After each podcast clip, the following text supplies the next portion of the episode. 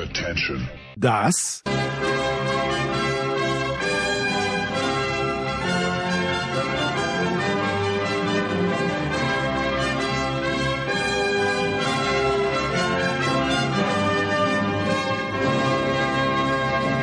ist Euro fast daily auf Sportradio 360.de.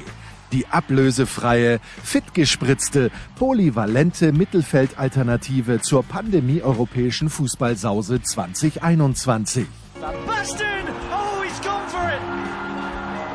Unbelievable! Kann Levi 41 auch für Polen netzen? Wie hoch schraubt sich CR7 diesmal? Und kann Gareth seine jungen Löwen diesmal bändigen?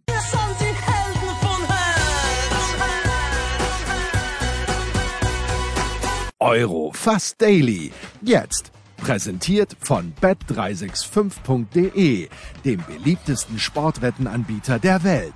Neukunden erhalten bis zu 100 Euro in Wettcredits. So, Sonntagabend. Es ist äh, das Euro Fast Daily von Sportradio 360. Heute sind wir mal wieder zu dritt. Ich freue mich sehr. Das nach einem anstrengenden, wie ich fast sicher bin, bei diesen Temperaturen anstrengenden GFL-Wochenende. Andreas Renner von der Zone am Start ist. Servus, Andreas. Hallo. Und von Eurosport und von der Zone Oliver Fasnacht. Servus, Oliver. Servus, hallo, grüß euch. Andreas, ich äh, habe gestern mit Oliver, also binnen, ich möchte sagen, Millisekunden sofort eine, einen Connex gefunden zum Tennis. Heute, heute versuche ich es mal mit der NFL. Wenn am 17. Spieltag Andy Reid äh, mit seinem bereits qualifizierten Kansas City Chiefs sagt, pass mal auf, Burschen, ich lasse heute mal meine, ich lasse Patrick Mahomes heute mal zuschauen und lasse meine zweite Garnitur spielen dann ist das natürlich im Sinne von Kansas City verständlich, muss man schonen.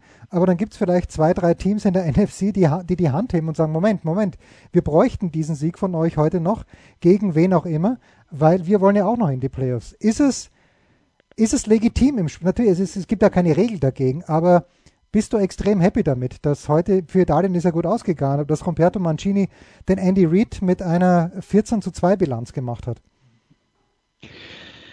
Also ähm, äh, zum einen, wir haben ja jetzt tatsächlich keine Situation, wo man sich beklagen müsste, weil die Italiener ihr Spiel deswegen verloren hätten. Das ist Punkt Nummer eins. Punkt Nummer zwei, ich denke dann halt auch immer, wenn die anderen Mannschaften sich in so einem Fall beschweren wollen, der erste Job der anderen Mannschaften, bevor sie sich beschweren, sollte halt sein, ihre eigenen Spiele zu gewinnen. Dann müssen sie sich hinterher nicht beschweren. Und ähm, ja, also bei den äh, bei, bei den Italienern muss man dann aber auch noch dazu sagen, die haben eine auch eine gute, äh, gut besetzte zweite Mannschaft. Das ist jetzt, äh, das ist jetzt dann so ein, so ein Thema. Also ich möchte mich in sowas eigentlich nicht äh, groß reinsteigern, weil ich äh, schlicht und einfach finde, die anderen müssen halt ihre, äh, ihre Geschäfte halt auch erledigen, äh, während noch Zeit ist. Und wenn Italien dann verständlicherweise ein paar Spieler schonen will in so einer Phase des Turniers, die, anderen würden es genauso machen, wenn sie in der Situation der Italiener wären.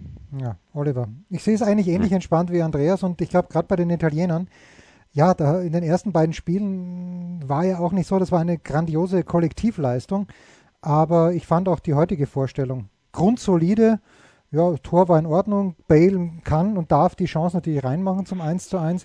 Die rote Karte hatte ich bei der dritten Zeitlupe, war ich dann auch überzeugt, dass man sie geben kann.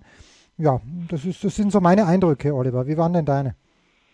Ja, also erstmal ähm, dieses Thema, dass andere sagen, ja, aber wir hätten auch noch was gebraucht und warum spielen die denn mit einer B11 oder äh, lassen uns jetzt ein bisschen lockerer angehen, ist natürlich, sagen wir mal, auf eine Meisterschaft äh, das Argument sowieso völlig daneben, weil es gab äh, sozusagen 33 oder 32 Spieltage vorher, in denen jedes Team für eigene Punkte sorgen kann. Ich verstehe, dass bei einer EM, in der es nur drei Spiele in der Gruppe sind, dass man dann vielleicht ein bisschen eher sagt, hm, ist das unbedingt nötig, aber ich bin trotzdem bei euch beiden, ähm, auch mal eben wie Andreas gesagt hat, erstens, äh, es spielen bei der EM immer die Besten und äh, das ist ich habe gerade Mancini gehört im Interview. Er sagt, äh, dass er eigentlich sowieso der Meinung ist, wenn äh, eine acht Positionen rotiert, dass wenn dann neue reinkommen, dass das an der Qualität und an dem Niveau nichts ändern dürfte. Denn die sind ja alle stark. Und für ihn ist es natürlich super zu sehen, dass auch sozusagen eine Art von zweiter Reihe oder 1B-Reihe so gut funktioniert, die hätten ja auch noch höher gewinnen können. Das wäre dann natürlich für die Schweiz besser gewesen, aber da kommen wir ja gleich dazu. Also nein, äh, man muss sich nicht beschweren, sondern muss sich eher die Fehler, muss die Fehler bei sich selbst suchen. Ich habe jetzt trotzdem ein bisschen lachen müssen bei dem äh, Zitat von Mancini, weil wenn die eh alle gleich gut sind, fragt sich dann halt, warum dann die anderen von Beginn an spielen. Aber das ist jetzt wieder. Musst du ihn fragen, ja. Thema, ja. Typische Mancini-Aussage, finde ich. Ja, es ist, aber es zeigt so, glaube ich, dass er einfach äh, zufrieden ist, weil er wusste, dass er die richtigen mitgenommen hat. Ne? Ist ja auch letztlich ein bisschen der Beweis dafür. Und ja, wer weiß, vielleicht äh, braucht er dann nochmal diese Tiefe auf der, auf dem Niveau des Kaders. Ja, das ist ja das gute alte Josef Hickersberger Zitat. 2008 Österreich erstmals bei einer EM dabei nicht qualifiziert, aber als Veranstalter. Er hat nicht die besten Spieler mitgenommen, aber die richtigen. Das, äh, vielleicht hat es jemand schon vor ihm gesagt, aber mir ist das eben bei Josef Hickersberger im, im Gedächtnis geblieben. Ich habe mich hat jetzt ein kleines bisschen gerissen im ZDF, Andreas, weil ich es natürlich schon vergessen habe in meinem Kurzzeitgedächtnis. Aber Wales schien tatsächlich 2016 schon im Halbfinale der damaligen Euro gewesen zu sein. Ist jetzt auch schon fünf Jahre her. Also die neue Turniermannschaft, Andreas. Darf, darf ich dieses Label draufdrücken? Dich zu beruhigen, letztes Jahr hätte sich noch daran erinnert, das ist nur das Corona-Jahr. Ja, genau, das ist, ist, alles wieder weg. Ja, äh, finde ich eigentlich eine nette Geschichte, dass es eben nicht nur diese Eintagsfliege ist. Ähm, und ich glaube, oder glaube ich das falsch, Andreas, dass wer auch immer jetzt auf Wales trifft, gewarnt sein sollte. Das ist, glaube ich, der zweite der Gruppe äh, Dänemark, Finnland, Russland, Belgien. Ja, und da der zweite ja jetzt dann auch eine Mannschaft ist, die auf nicht einem absoluten europäischen Top-Niveau ist, das ist dann ein Spiel, das kann Wales gewinnen. Das Problem bei dieser Partie gegen Italien war jetzt dann halt, wie das dann eben immer so ist. Die Waliser können Spiele gegen stärkere Mannschaften bei großen Turnieren gewinnen, wenn sie gut verteidigen und wenn sie halt vorne äh, sehr effizient in der Chancenverwertung sind. Bei diesem Qualitätsunterschied zwischen diesen beiden Mannschaften wird es immer ein Chancenverhältnis geben von, keine Ahnung, 6 zu 2, 7 zu 3, irgend sowas in der Preislage äh, für, für Italien gegen Wales. Trotzdem kann man so ein Spiel halt mal gewinnen und vielleicht auch 20 Prozent der Spiele mit so einem Chancenverhältnis gewinnen. Das ist jetzt dann aber anders äh, bei, den, äh, bei den Gegnern, die du erwähnt hast. Äh, bei, bei Finnland oder Dänemark äh, und, und auch bei Russland äh, gehen die Waliser eben nicht rein und sagen, das können wir nur gewinnen, wenn wir uns auf die Verteidigung konzentrieren, sondern da haben die ja schon äh, auch auf dem Weg nach vorne ein paar ähm, äh, ganz brauchbare Spieler. Und ähm, deswegen ist das jetzt halt wirklich äh, eine, eine Aufgabe, die vermutlich leichter wird für Wales oder wo es eher die Möglichkeit gibt, mit den eigenen äh, spielerischen Möglichkeiten äh, ein Spiel auch mal selber ein bisschen zu gestalten, äh, als eben immer nur ähm, zu reagieren auf das, was der Gegner tut. Hm. Ja, gestern, Oliver, hast du gesagt, äh, außer du möchtest noch was zu Italien gegen Wales sagen, aber oder sind, sind, wir, sind wir mit Italien gegen Wales durch, Oliver? Nur so viel, Wales spielt in Amsterdam gegen den zweiten der Gruppe B, das habt ihr ja schon gesagt, Spiel ist in Amsterdam und äh, ich tippe als zweiten auf der Gruppe B auf Dänemark. Da können sie dann froh sein, dass sie in Amsterdam spielen und nicht wieder in Kopenhagen, aber ich glaube, Dänemark, ich glaube, Wales-Fans gibt's überall. Also hm. da, glaube ich, besteht so eine Art von Sympathie. Ich könnte mir sogar vorstellen, dass die Niederländer eher für Wales wären, die Fans, die da hingehen. Ähm, und Dänemark hat natürlich Sympathie generell, ähm, auch durch leider das, was passiert ist mit Eriksen. Da sind doch alle sehr zusammengerückt. Ähm, ich tippe darauf, dass Dänemark eben gewinnt mit zwei Toren Unterschied. Äh, Finnland verliert und dann ist Dänemark Zweiter. Ja, so. Aber Oliver, um bei dir zu bleiben, gestern hast du ja gemeint, dass für dich bis dato die Türkei eigentlich die Enttäuschung des Turniers ist und du hast aber irgendwie in deiner zugegebenermaßen im Nachhinein betrachtet etwas milchigen Glaskugel ähm, nicht ausgeschlossen, so möchte ich es formulieren, dass die Türkei heute mhm. ihr bestes Spiel abliefert. Äh, aber natürlich, Hau ruhig drauf. nein, nein, mach ja. Du musst gar nicht so vorsichtig sein. Ja, so kenne ich dich gar nicht. Naja, Wo aber, sind wir Ja, aber, aber wir sind natürlich äh, diplomatische Chor sind wir hier. Ja, äh, natürlich äh, der, der, Spiel, der, Spielverlauf hilft natürlich nicht. Der, der erste Torschuss, ich habe jetzt nur die Zusammenfassung, die kurze Zusammenfassung gesehen im ZDF. Ja. Aber der erste Torschuss war ja stark, den hält Sommer auch und dann in der sechsten Minute, ja. glaube ich, war Seferovic. Das hilft nicht. Wenn's, wenn's einem, wenn einer Mannschaft sowieso schon an Selbstvertrauen mangelt. Sind die Türken damit entschuldigt? Also äh, erstmal ich ähm, dass sie tatsächlich ihr bestes Spiel heute abgeliefert haben. Jetzt kann man natürlich auch sagen, ja gut, bei den Spielen vorher, das musste ja irgendeine Steigerung geben. Ich glaube, der, der zweite Anlauf äh, mit, mit dem Erfolgstrainer, der ist nun also gescheitert. Ich glaube, der darf froh sein, wenn er freundlich noch einigermaßen äh, verabschiedet wird. Das war es nicht. Aber ganz klar, die Türken haben heute auf jeden Fall gezeigt, was ich eigentlich auch von ihnen erwartet hätte und was sie, ich meine, die haben vor dem Turnier gut gespielt, haben gute Gegner abgeliefert, kann man sagen, okay, vorher zählt eben nicht. Ist die alte Geschichte. Vorbereitungsturniere im Tennis zählen auch nicht, sondern es geht dann darum, wie man beim Grand Slam spielt. Und ich glaube, dass die Türken heute trotzdem ansatzweise zumindest äh, ein bisschen versöhnt haben, ihre, ihre Fans. Das ist natürlich schwer bei 1 zu 3, aber das Spiel habe ich komplett gesehen. Ja. Und ich muss sagen, da gab es einige wirklich tolle Szenen. Zum Ende hätten sie auch noch auf 3-3 kommen können. Die Schweiz hätte natürlich auch einen Elfer kriegen können zum 4-1 dann wäre es noch enger geworden. Wenn Italien noch ein Tor mehr schießt, wäre die Schweiz sogar Zweiter gewesen. Es war alles ziemlich eng, ziemlich dünn, äh, Seidner Faden und alles, was man so sagen kann. Aber auf jeden Fall finde ich ein guter Abschluss äh, der Türken.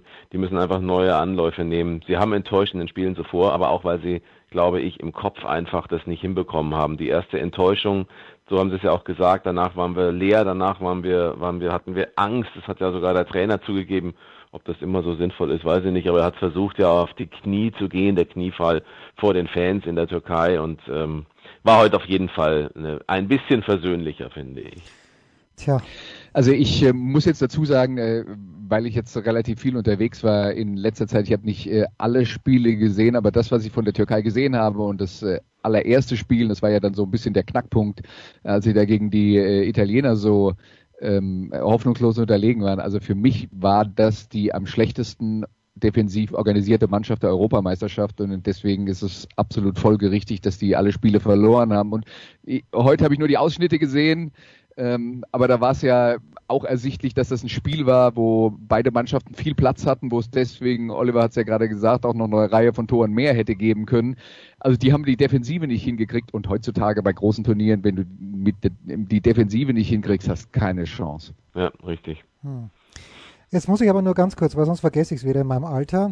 Äh, Oliver Fasnacht hat gemeint, äh, Vorbereitungsturniere zählen nicht, äh, du musst beim Grand Slam dann zuschauen. Das sagt er am selben Tag als, Achtung, erstmals seit hm. 1985 ein Debütant das ATP Tour 500 Turnier im Londoner Queen's Club gewonnen hat mit Matteo Berrettini. Ja. Nee, Matteo Berrettini in Queen's also, Club. Berrettini hat gewonnen. Ja, ja Berrettini hat, also in, in, wer hat in Halle ja, gewonnen? Richtig. So und, und 1985. Ja, ja 1985 hat Becker gewonnen nicht. als Debütant, als letzter Debütant.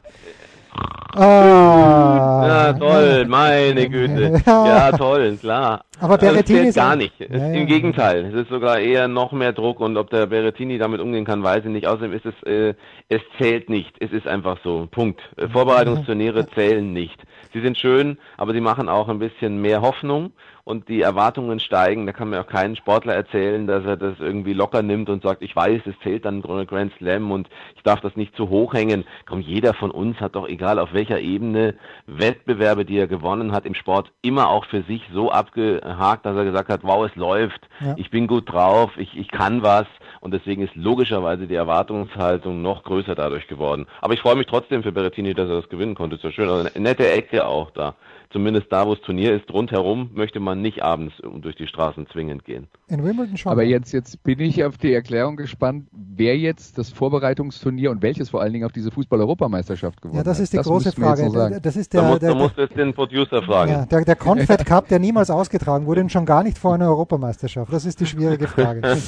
Wem das Selber die Nations League oder so, ja. weiß ich nicht. Keine Ahnung. Ja, pass auf, die Österreicher, auf die muss ich jetzt ja kommen. Die Österreicher haben ja ihre Nations League Gruppe gewonnen in der, in der zweiten Division, wie wir Österreicher sagen, müssen dann im nächsten Jahr oder bei der nächsten Ausgabe der Champions League bei den Großen mitspielen. Toll, drei attraktive Heimspiele, dann geht es wieder runter.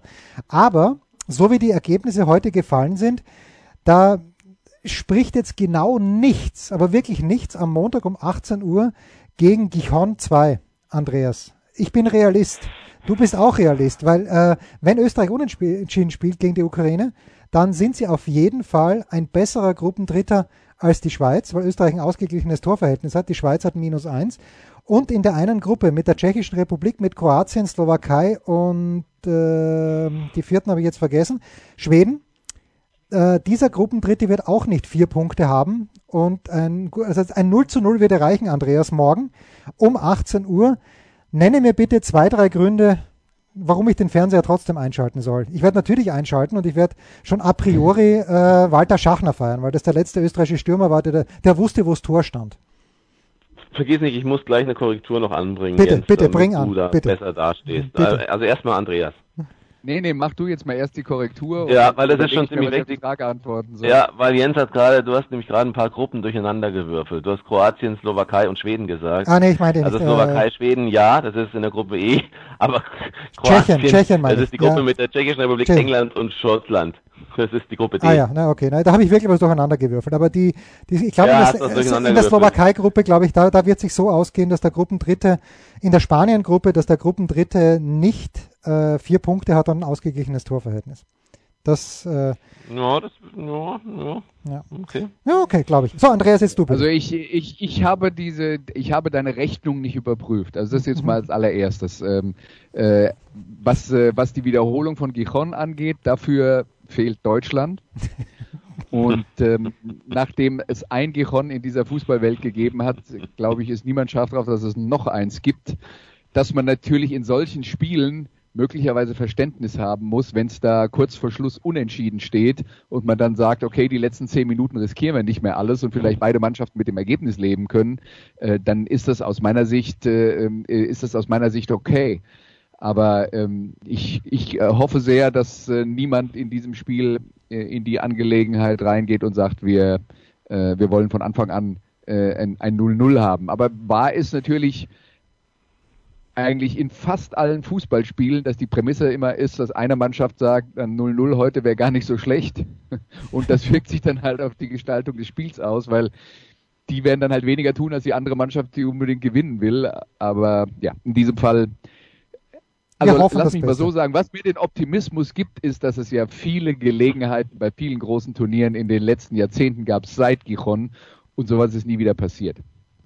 Ich habe was gelernt, es gibt nicht nur einen Rudi Völler, es gibt auch einen ist jetzt, äh, vielleicht könnte man da einen neuen Titel aufnehmen, Andreas. Du bist ja äh, musikalisch Also- da sehr bewandert, ja. Ja, ja, ich würde sagen, ein Gijon reicht. Mehr braucht Ja. keiner. Ja, okay.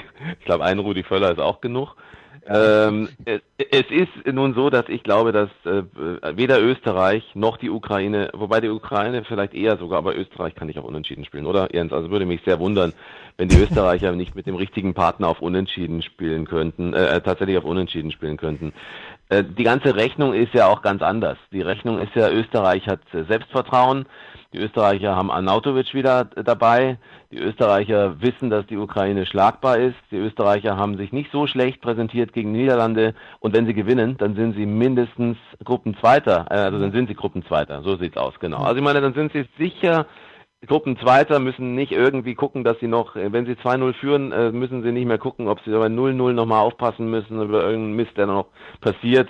Deswegen kann ich nur raten, auf Sieg zu spielen für Österreich. Es ist eine Chance, die so groß ist, äh, dass sie die wahrnehmen müssen. Meine Rechnung geht sowieso so, dass auch die Schweiz sowieso sich jetzt eigentlich mehr oder weniger sicher fühlen kann.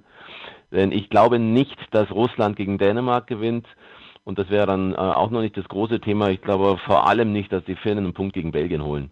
Es werden sich also zwei Teams finden lassen, Punkten, die ja. schlechter als die Schweiz abschneiden. Die Schweizer hätten heute natürlich das noch schöner haben können.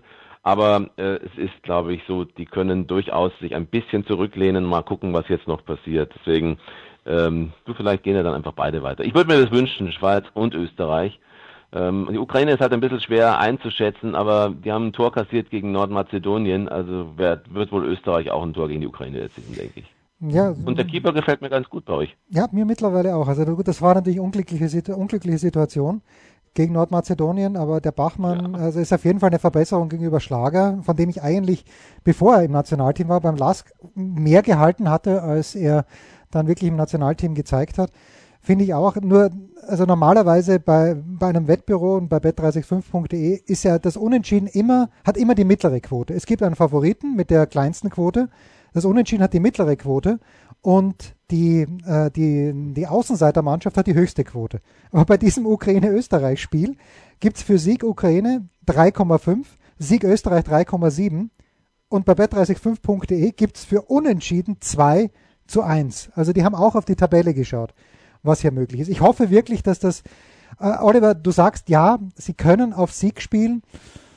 Äh, ja, ich hoffe, dass sie das können, aber sie haben in der Vorbereitung gegen die Slowakei zu Hause 0 zu 0. Da gab es, glaube ich, zweieinhalb Halbchancen eben für Arnautovic. Sie haben in England gespielt, nicht schlecht, wie ich finde, aber da haben sie 1-0 verloren. Ähm, ja, mir, mir fehlt, ich möchte nicht ins Foda-Bashing mit einsteigen, schon gar nicht als Sturm Graz-Fan und wir sind Franco Foda in vielerlei Hinsicht zu viel, vielen schönen, äh, zu viel, viel Dank verpflichtet, so rum ist richtig. Aber, jedenfalls, ja. Ja, aber mir, mir, mir fehlt da, boah, also ich, ich glaube, Ach die Spielgestaltungskunst der Österreicher, die ist sehr, sehr limitiert. Ja. So, ihr habt das, das große, den großen Vorteil, dass äh, Alaba in der Nationalelf fast seine besten Spiele dauerhaft abliefert. Ähm, das kommt eine Form zum Tragen, die die Bayern gerne gesehen hätten in den letzten zwei Jahren, die sie aber nicht oft, häufig genug gesehen haben. Der Alaba ist wie verwandelt. Ich kann den gar nicht, ich, ich, ich denke, ich, ich sehe irgendwie, das ist wie so eine, so eine Zeitmaschine zurück, als man dachte, boah, der Alaba ist vielleicht geil. Am Anfang mit Ribéry, linke Flanke bei den Bayern, linke Seite, mein Gott, das war ein Traum. Was hat der für geile Weitschusstore geschossen und so weiter. Wie gut hat er gespielt? Keine Fehler, keine Fehlpässe, keine Abwehrfehler, keine Konzentrationsprobleme. So ist alles vorbei. Aber Österreich, scheint in ihm etwas zu wecken mit äh, dem Nationaltrikot. Deswegen glaube ich, es wird ein Freistoßtor von Alaba geben und es wird ein Tor von Anautovic geben. Und dann ist es am Ende ein Wahnsinn. 2-0 für Österreich. Wahnsinn. Ja, also du- Toll, oder? Also, äh, äh, Oliver, bist du jetzt eigentlich bereit, dann die komplette EM schon durchzutippen? Weil das würde Kann ich auch. halt- äh, Können wir okay. gerne machen, ja, wenn du das möchtest. Wür- wür- Würde mich interessieren, wer am Ende gewinnt, sag mir mal Bescheid. Deutschland, Bei Deutschland. mir ist es Frankreich. Ja, ja.